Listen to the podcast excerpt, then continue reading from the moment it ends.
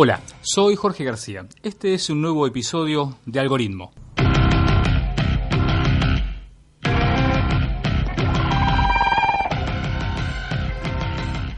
En este episodio de Algoritmo vamos a preguntarnos, ¿la inteligencia artificial y mi negocio o nuestro negocio pueden ir de la mano, pueden potenciar? Ya estamos en línea con Emanuel Vite Ferrero. Él es director de área de Data Science en Darkworth. Emanuel, gracias por estar con Algoritmo. ¿Cómo estás? ¿Qué tal? ¿Cómo estás? Muy bien.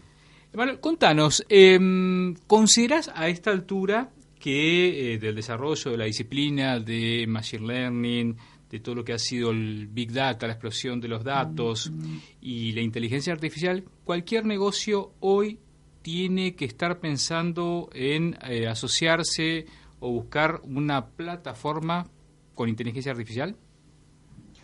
Sí, por supuesto. Estamos trabajando en Darwin justamente con muchas empresas del tipo multinacionales y también startups y en todos lados se está viendo la necesidad cada vez más de agregar lo que son modelos de inteligencia artificial, machine learning y todo lo relacionado a Big Data y Data Visualization para poder justamente sacar provecho de todos los datos que se han generado en este último tiempo. ¿Se me escucha bien? Estamos escuchando perfecto, sí. Eh, Háblanos un poco de Darwoth. ¿Cuándo nació? ¿Quiénes trabajan? Bueno, Darbo fue una empresa que tiene más de 120 desarrolladores, está en Córdoba capital, pero también tiene desarrolladores en toda Latinoamérica, en parte del mundo, y trabaja con ese sistema de empresa descentralizada que busca los mejores recursos en diferentes lugares y los pone a trabajar en proyectos interesantes, ¿no? En Dartmouth no tomamos proyectos que, que no nos parezcan eh, desafiantes y complejos y justamente tratamos de que nuestra gente esté todo el tiempo a la, a la vanguardia en cuanto a tecnologías, tratando de aprender cosas como eh, blockchain, eh, quantum computing, inteligencia artificial y también tomando proyectos ligados a lo que es industria mobile, Internet of Things y varias cosas más. Es una empresa que tiene aproximadamente unos eh, siete años, que fue fundada por dos desarrolladores, Santiago Porta y Waldemar Cronwix, y a lo largo del tiempo ha ido creciendo de tal manera que de ser dos personas hoy tiene casi 120 y aparte ha ido eh, adquiriendo otras startups y otras empresas para conseguir mejores recursos o quizás tecnologías. Eh, eh, bueno, contame un poco tu, tu, tu profesión, cómo te desarrollaste, cuánta educación tenés. Bueno, yo soy ingeniero en sistemas, eh, vengo trabajando en la industria de IT hace más o menos unos 14 años y empecé mm, eh, trabajando en el área de servidores, pero luego me fui metiendo cada vez más hacia lo que era base de datos, a, todo lo ligado a lo que era Internet of Things. Y en el último tiempo trabajé en diferentes empresas ligadas a lo que era industria automotriz, como Fiat Chrysler, Renault Nissan. Y ahí tuve la. Siempre fui una persona muy curiosa que estaba leyendo mucho y tuve la oportunidad de trabajar con varios proyectos ligados a lo que era transformación digital. Eh, aparte había sido emprendedor hace un, tiempo atrás, eran unas startups que también usaban eh, inteligencia artificial. Y bueno, trabajando eh, me vi con la posibilidad de trabajar con más de 300 millones de registros, una base de datos que levantaba información de más de 30.000 coches para lo que se conoce como el paradigma de auto conectado, y para poder justamente predecir qué iba a pasar en el auto o con el conductor, creando comportamientos de usuario que se pudieran traducir a modelos de negocio que pueden explotar luego Fiat o otras automotrices. Interesante todo lo que es el tema el tema de autos. Eh, eh siguiendo un poco con, tu perfil, eh, en, ¿en Córdoba estudiaste o en algún otro lugar? Estudié en Córdoba, en la UTN y también en el FAMAF, que es la Facultad de Matemáticas, Astronomía y Física. Ahí hice una diplomatura en Data Science eh, hace más o menos dos años y eso me dio todo lo que era un poco más el panorama acerca de lo, que, lo, que, estaba pasando en cuanto a Industria 4.0, todo lo que venía con, con Ya con la experiencia que, que, tenés, eh, ¿me puedes decir que Córdoba es uno de los lugares que se puede desarrollar soft? Sí, por supuesto. Córdoba es súper interesante porque tiene más de siete universidades eh, o facultades ligadas a todo lo que es computación.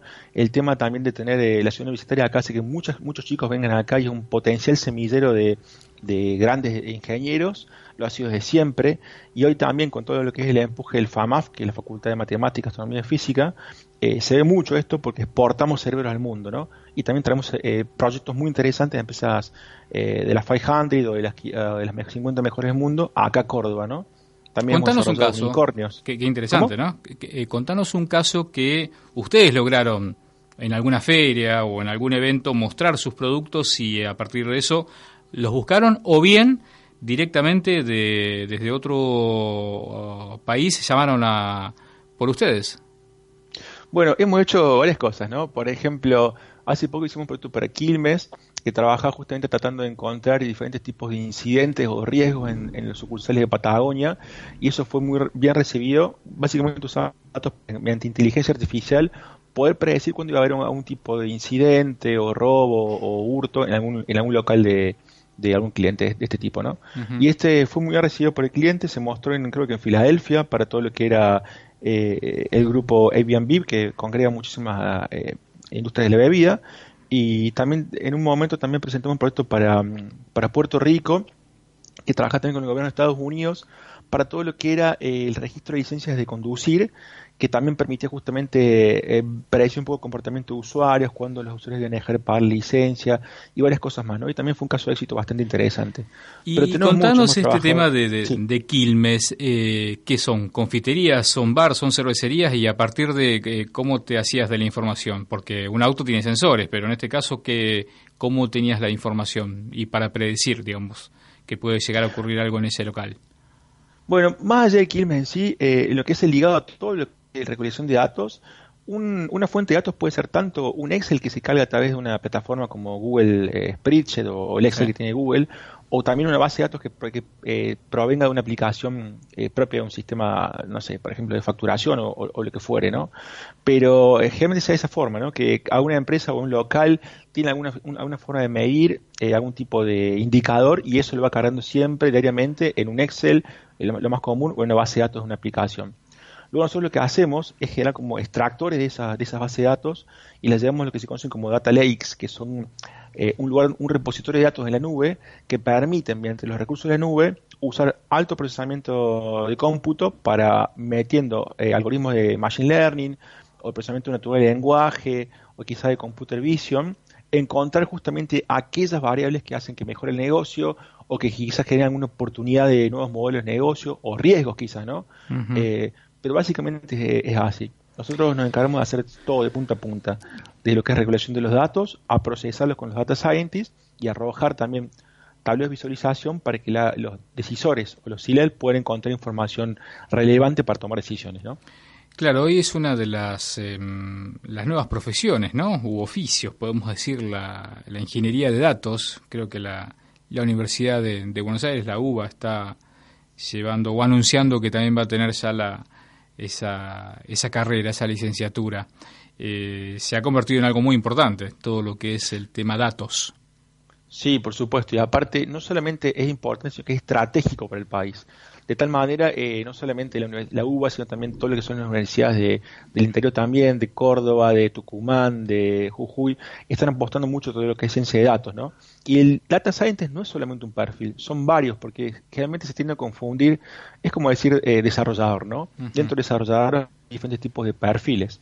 En lo que hace data science tenés el data science, que es el que analiza los datos, mediante machine learning o, modelos matemáticos, pero también está el data engineer, que por ejemplo se encarga de hacer todo lo que es la recolección de los datos, quizá a partir de redes sociales o quizá a partir de aplicaciones o estos Excel que generalmente tienen algunos tipos de negocios, y arma todo lo que es el flujo de información para que luego el data scientist lo pueda trabajar. También un perfil muy nuevo que se llama data, el de Data Governance, que es muy importante y tiene, va a tener mucha regulación en el sentido de que con lo último que ha pasado con lo de Facebook Analítica, que se filtraron datos y que y también la ley de GDPR que plantea eh, la privacidad de los datos de las personas, eh, hay que tener en cuenta que muchos de estos modelos que están, se están utilizando en cuanto a inteligencia artificial pueden infringir quizá algún tipo de ley o regulación eh, internacional. Con lo cual... Claro, ahí está muy... ¿Está difusa esa línea de la recolección de datos y cómo utilizar los datos? Sí, está muy difusa. Por eso es que hay justamente este perfil de Data Governance que se encarga de ver las normativas y la regulación que rigen sobre algún tipo de eh, fuente de datos o cómo se los va a usar a futuro para que de esa forma eh, la empresa que está justamente haciendo un, un, desembolso, un desarrollo que le permite mejorar su negocio, quizá no infrinja datos y no tenga que volver todo atrás eh, más adelante, ¿no? Pero, ¿Y en la Argentina cómo ves la legislación sobre, sobre datos? Tenemos una ley nosotros de protección. Ahí está la ley de protección de datos, está también se está trabajando mucho con lo que son organismos internacionales, eh, por esto que te contaba el GDPR, que ya se impuso creo que ahora en mayo de 2019 y va a afectar a todos los países eh, pronto, cascadeando, eh, viene de lo que es Europa. Pero eh, hay mucha movida en Argentina, ¿no? Hace creo que el 3 de julio fue un congreso en Buenos Aires que justamente trataba de ver cómo hacer el mapa estratégico de lo que es inteligencia artificial de la región y también justamente para trabajar este tipo de cosas, ¿no? Como está el plan, datos. El, gobierno está impulsando, eh, creo que desde el Ministerio, de la Secretaría de Ciencia y Tecnología, el Plan Nacional de Inteligencia Artificial. Entiendo que vos estás con este tema y a nivel latinoamericano. Eh, contanos un poco qué pasa en Latinoamérica. Bueno, estamos todos más o menos en la misma. Es por eso que los data scientists y la gente que está ligada a datos, los que trabajan en inteligencia artificial, un poco viendo que siempre estamos consumiendo modelos de Estados Unidos o de China o otros países que en cierta forma imponen lo que sería como un imperialismo tecnológico, porque por ejemplo ha pasado que en Estados Unidos que por ejemplo la, eh, la, gente de raza afroamericana no puede ser reconocido por un algoritmo de reconocimiento de imagen eh, debido a que los reconocían como gorilas y eso causaba, no sé, imagínate claro, un hubo, tremendo. hubo problemas. Es porque justamente es como que... Ese era un sesgo, el ¿eh? ese sesgo que era a partir de que pues, se había hecho en otro lugar. Eh, básicamente había sido porque se entrenó con, con, datos que eran mayormente lo que se conocen los datos de hombres entre 30 y 45 años de raza blanca que tienen mm. tal tipo de poder adquisitivo, porque generalmente son los que eh, los, el, tipo, de datos que se manejan porque son los estudiantes que van a, las universidades y que generan determinados tipos de trabajo de investigación y bases de datos que son utilizadas por estas empresas, ¿no? Pero así como pasa en el primer mundo, eh, la particularidad justamente de Latinoamérica, que plantea una diversidad enorme en cuanto a cultura y oportunidades de hacer cosas diferentes, eh, plantea que hay que pensar justamente el plan estratégico de inteligencia artificial de una forma latinoamericana, no copiando los modelos de afuera, sino eh, haciéndolos desde aquí. Porque entonces se, crean, se generan muchas cosas interesantes a nivel de modelos de negocio y también se evita este tipo de sesgos que hacen que, eh, no sé, no se pueda reconocer quizá una raza o quizá el, los motores de reconocimiento de voz tampoco puedan reconocer eh, a una persona de Buenos Aires o a una persona de, de, de, otro país que no sea México y todas esas cosas que hacen en lo que es eh, la diversidad cultural de Latinoamérica. Es por eso que nos unimos, creamos una comunidad que se llama la Comunidad de Innovación e Inteligencia Artificial LATAM. Hoy somos más de 650 eh, data scientists y hay de todo. Hay abogados, antropólogos, hay filósofos, hay también psicólogos. Y con la idea justamente de esto, de ver cómo hacernos más fuertes a través de inteligencia colectiva, procesamiento distribuido eh, y y básicamente replica un poco lo que son las premisas de la inteligencia artificial, ¿no? Pero para compartir y que hace más fuertes de Latinoamérica. Y, y cómo ves, o por lo menos cuáles serían las, eh, los vectores en materias políticas? Los gobiernos tienen que, obviamente, nacional, provincial y, a su manera también los municipales, ¿qué es lo que deberían em, impulsar eh, en políticas para que tengamos eh, ya, ¿no? Empecemos a discutir de manera concreta un plan de inteligencia artificial. Bueno, eh, básicamente eh, esto se viene trabajando hace bastante. Francia, por ejemplo, también en Canadá y en Estados Unidos. Lo que hacen los gobiernos y lo que hacen los diferentes ministerios es trabajar mucho con las universidades, en primer lugar, que son como los centros de creación de conocimiento, pero también con las comunidades. De esa forma, como que están eh, permanentemente en contacto con lo que está pasando, gente que toma decisiones y gente que crea conocimiento.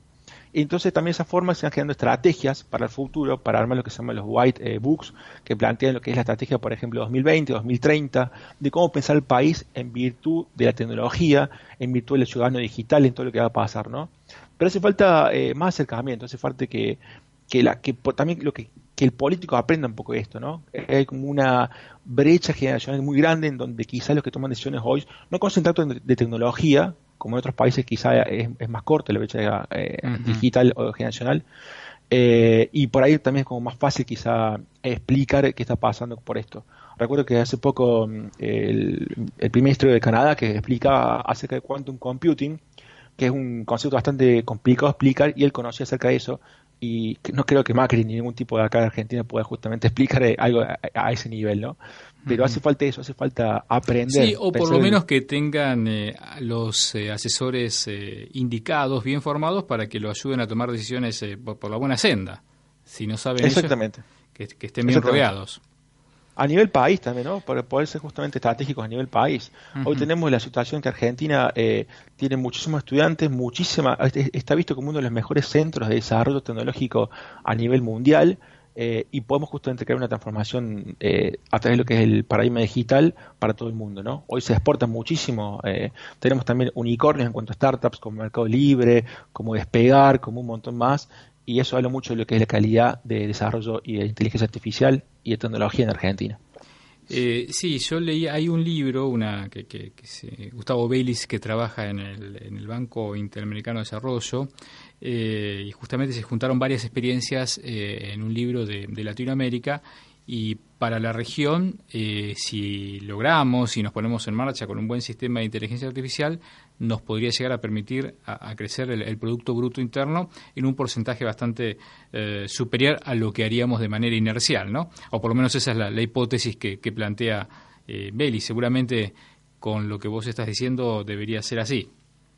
Exactamente, eso, ese informe también lo leí eh, y básicamente es eso, ¿no? Si justamente trabajando en inteligencia artificial podemos predecir cómo mejorar el rinde de un campo, cómo mejorar quizá la producción de una industria automotriz, ¿por qué no también pensar a nivel país? Si son simplemente variables y datos que se tienen que procesar. Entonces hay que empezar a pensar todo eh, el país como una gran maquinaria en donde se puede tomar datos para mejorarlo y para justamente optimizar el funcionamiento de ese país, ¿no? Pero es parte del proceso, ¿no? Hoy estamos en un momento en el cual quizá hay mucho desconocimiento, también hay mucho miedo por lo que es la automatización, que genera eh, el miedo a perder el trabajo, a, que un robot reemplace quizá a lo que viene haciendo una familia por 20 años, y todo eso genera como eh, diferentes tipos es inevitable eso, ¿no? El tema es hay que prepararse. Que, hacen que sea difícil imponerlo. Claro, claro que la, eh, la automatización de diferentes disciplinas seguramente es inevitable. Hay que ver cómo ¿qué, le decimos que tiene que hacer las, esas personas que estaban haciendo esa actividad? Hay que ponerse a trabajar. Sí, bueno, justamente eso trabajamos todos en el, CIEL, ¿no? Cómo pensar en nuevos trabajos, cómo pensar en capacitar a la gente. Quizás en una revolución industrial anterior se tardaba 50 años en quizá en, darse el proceso de cambio digital o, tecnológico y ahora quizás son 5 años en donde eh, o menos también donde un robot reemplace a 10 empleados en una planta industrial como puede ser mm. Fiat, ¿no? ¿Y qué hace esa persona que trabajó 20? ¿Cómo se adapta? Siendo que no conoce manejar un celular. Pero bueno, son cosas que trabajamos mucho en la comunidad de innovación Emanuel, inteligencia artificial. Eh, a veces escucho algunos debates que dicen, bueno, eh, hoy uno puede, no hace falta ir a la universidad, ¿no? Algunos te dicen, sí, hay que ir a la universidad para formarse, otros dicen, no, está todo al alcance de Internet, si estás bien guiado, puedes formarte justamente para estos nuevos, em, estos nuevos empleos. ¿Tenés opinión formada este día de la singularidad o no? Eh, sí, yo creo básicamente que sí, que hoy eh, hay todo una, un portfolio, un catálogo de lo que es eh, educación online que permite eh, generar las primeras armas en cuanto a este tipo de conocimientos, ¿no? Yo es más, no soy partidario de tanto de la universidad como centro único de conocimiento, sino de, este tipo de forma descentralizada de distribución del conocimiento. Es por eso que mi gente siempre le digo, estudien todo el tiempo, lean, vean videos en Udemy, en Codacademy, en Coursera, porque básicamente llegar a la, información de, lugares como el MIT o, de profesores del MIT que, no trabajan en, esas universidades, pero quizá tienen un gran background en tecnológico eh, en la industria, y, son 10 dólares quizá que pagas para tener educación de, la más alta calidad. Nosotros estudiamos así. El equipo que formamos de Machine Learning en Fiat Chrysler, cuando empezamos con Machine Learning, hace 5 años empezamos a estudiar de cursos online de Udemy, eh, de Machine Learning. Y eso nos permitió hoy eh, eh, tener, no sé, buenos empleos, crecer mucho, eh, a, trabajar en proyectos súper interesantes ligados a genómica, a, auto, a industria automotriz, a banca. y realmente fue a partir de, unos videos y 10 dólares. Que, para la industria automotriz, ¿qué, ¿qué es lo que hacían con Machine Learning? ¿Qué, digamos, generalmente le dabas, ¿Entrenabas qué? ¿Imágenes o qué es lo que estaban entrenando? Bueno, hicimos muchas cosas, ¿no? Eh, empezamos con todo lo que era autoconectado para predecir, por ejemplo, cuándo iba a fallar un auto y encontramos cosas interesantes como que, por ejemplo, eh, según el tipo de sexo, eh, el auto fallaba más o menos en, el embrague, por ejemplo, y también según el tipo de geografía de la ciudad, tendría a fallar quizá más un tipo de elemento, pero luego empezamos a trabajar sobre qué es la línea de producción.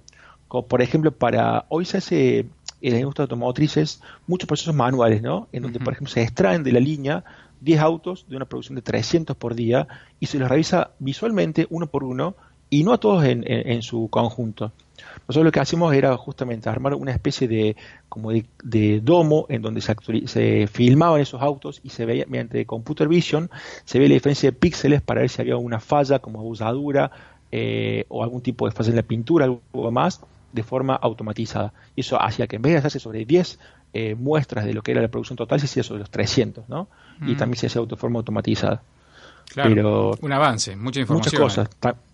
Sí, aparte ahorro de costos, ¿no? Eh, pero hay mucho para hacer en todo lo que son industrias de manufactura, eh, desde Arcor hasta lo que es automotrices, hasta lo que es producción de aberturas, hay muchísimo para meter y quizá el costo de desarrollar una solución de inteligencia artificial genera un ahorro enorme que después hace que el retorno de inversión sea mucho más grande. Mm. Eso es lo que también hace falta concientizar a la gente de las empresas que son los que toman decisiones, ¿no?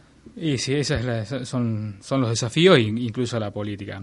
Emanuel, ha sido un placer eh, dialogar contigo. Hemos aprendido un montón en, este capítulo.